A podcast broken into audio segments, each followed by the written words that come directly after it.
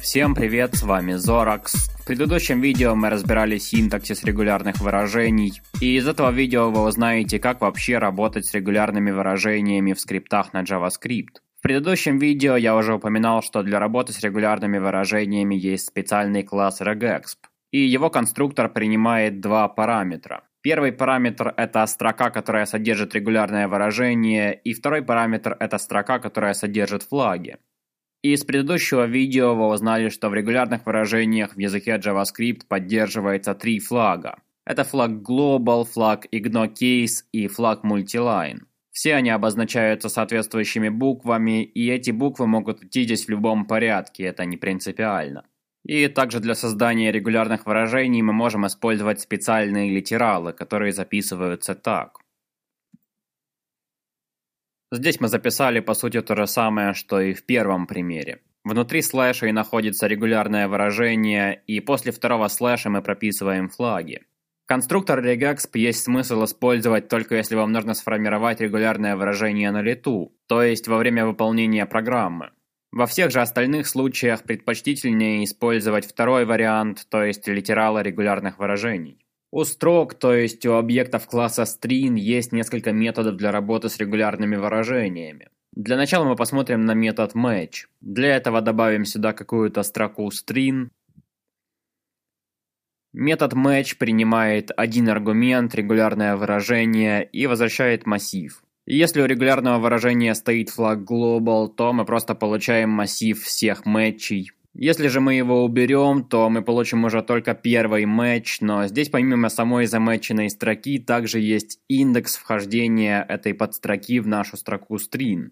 Следующий метод это метод search, он также принимает регулярное выражение, но уже игнорирует флаг global и всегда возвращает индекс первого матча.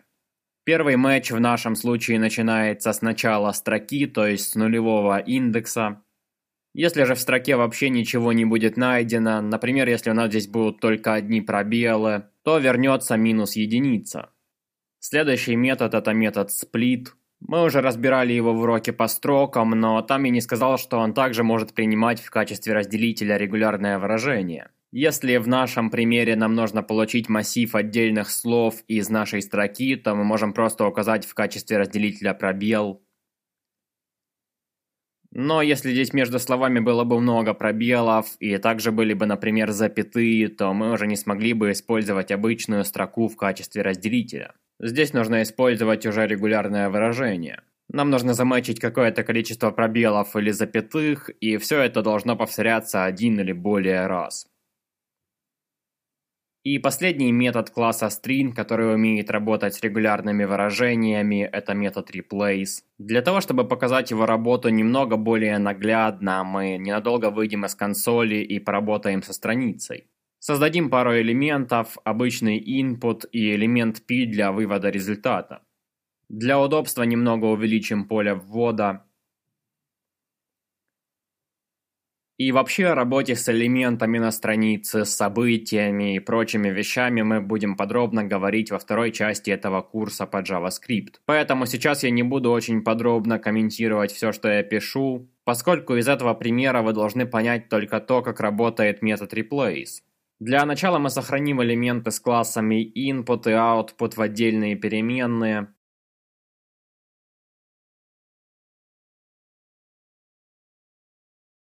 На инпуте будем слушать события keyUp, и каждый раз, когда пользователь изменяет содержимое инпута, будем обновлять содержимое элемента output. Для начала попробуем просто скопировать содержимое инпута и проверить, чтобы это работало. Теперь попробуем написать что-то похожее на очень простой шаблонизатор. Допустим, я хочу сделать так, чтобы когда я пишу в исходной строке какие-то слова в двойных фигурных скобках, они заменялись на значение из какого-то источника. Напишем, например, такой простой словарь.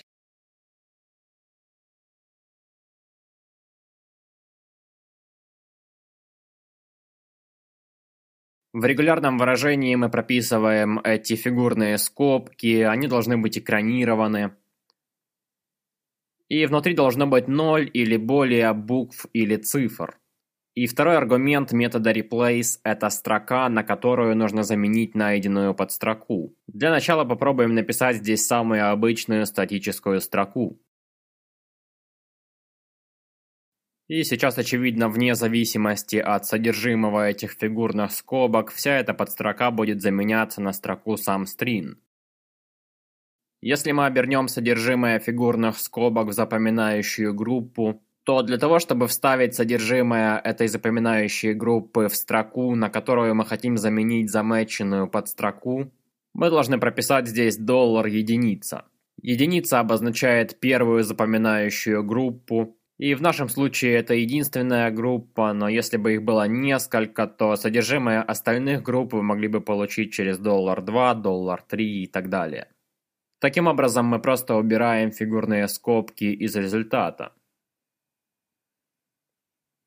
Если нам нужно использовать какую-то более сложную логику при замене, мы можем указать вторым аргументом метода replace функцию, и строка, которую вернет эта функция, и будет строкой, на которую будет заменена найденная строка.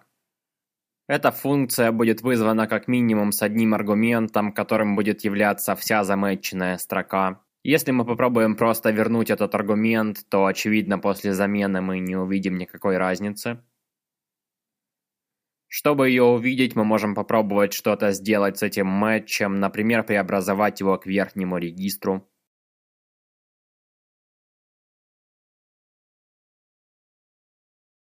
И последующими аргументами в эту функцию будет передаваться содержимое запоминающих групп. Второй аргумент – это содержимое первой запоминающей группы, третий аргумент – это содержимое второй запоминающей группы и так далее.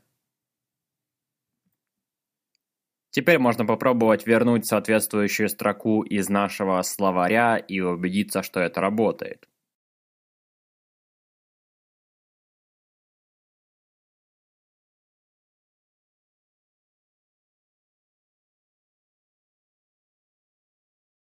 Мы разобрали методы класса string для работы с регулярными выражениями и теперь посмотрим на сам класс regexp.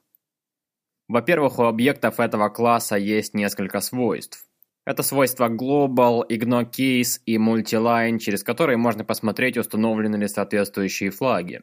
Все эти свойства доступны только для чтения, то есть вы не можете изменять их на уже существующих регулярных выражениях. И еще одно свойство – это свойство lastIndex, которая используется методами класса regex для хранения индекса последнего результата. О том, зачем это нужно, вы узнаете чуть позже.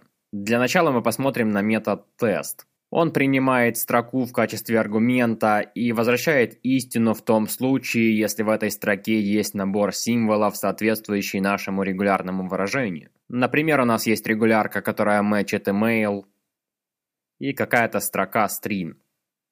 Поскольку сейчас в этой строке нет никаких мейлов, метод тест возвращает false. Если же здесь будет mail, то он вернет true. Метод тест можно использовать, например, при валидации форм. Если в регулярном выражении отсутствует флаг global, то все последующие вызовы тест будут возвращать true, поскольку при отсутствующем флаге global свойство lastIndex не обновляется. Оно всегда будет на нуле. Если же мы добавим флаг global, то второй вызов тест вернет уже false, поскольку свойство lastIndex обновляется.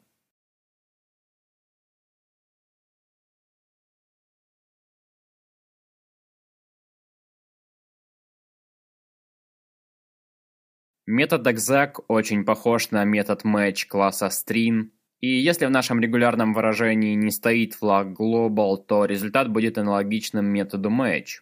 Но если мы поставим флаг global, то в отличие от метода match мы не получим массив всех матчей. Мы по-прежнему получаем только один первый матч.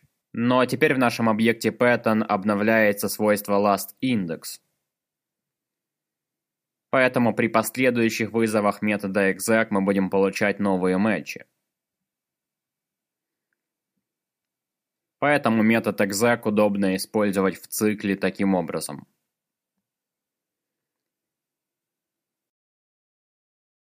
Под нулевым индексом в массиве match у нас лежит вся заматченная строка. И через свойство индекс мы можем получить индекс начала этой подстроки в исходной строке string. Если в нашем регулярном выражении у нас будут запоминающие группы,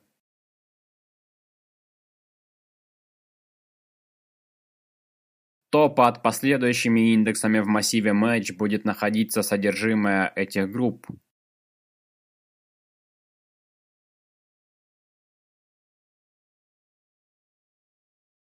На этом все для этого видео. С вами был Зоракс и спасибо за просмотр.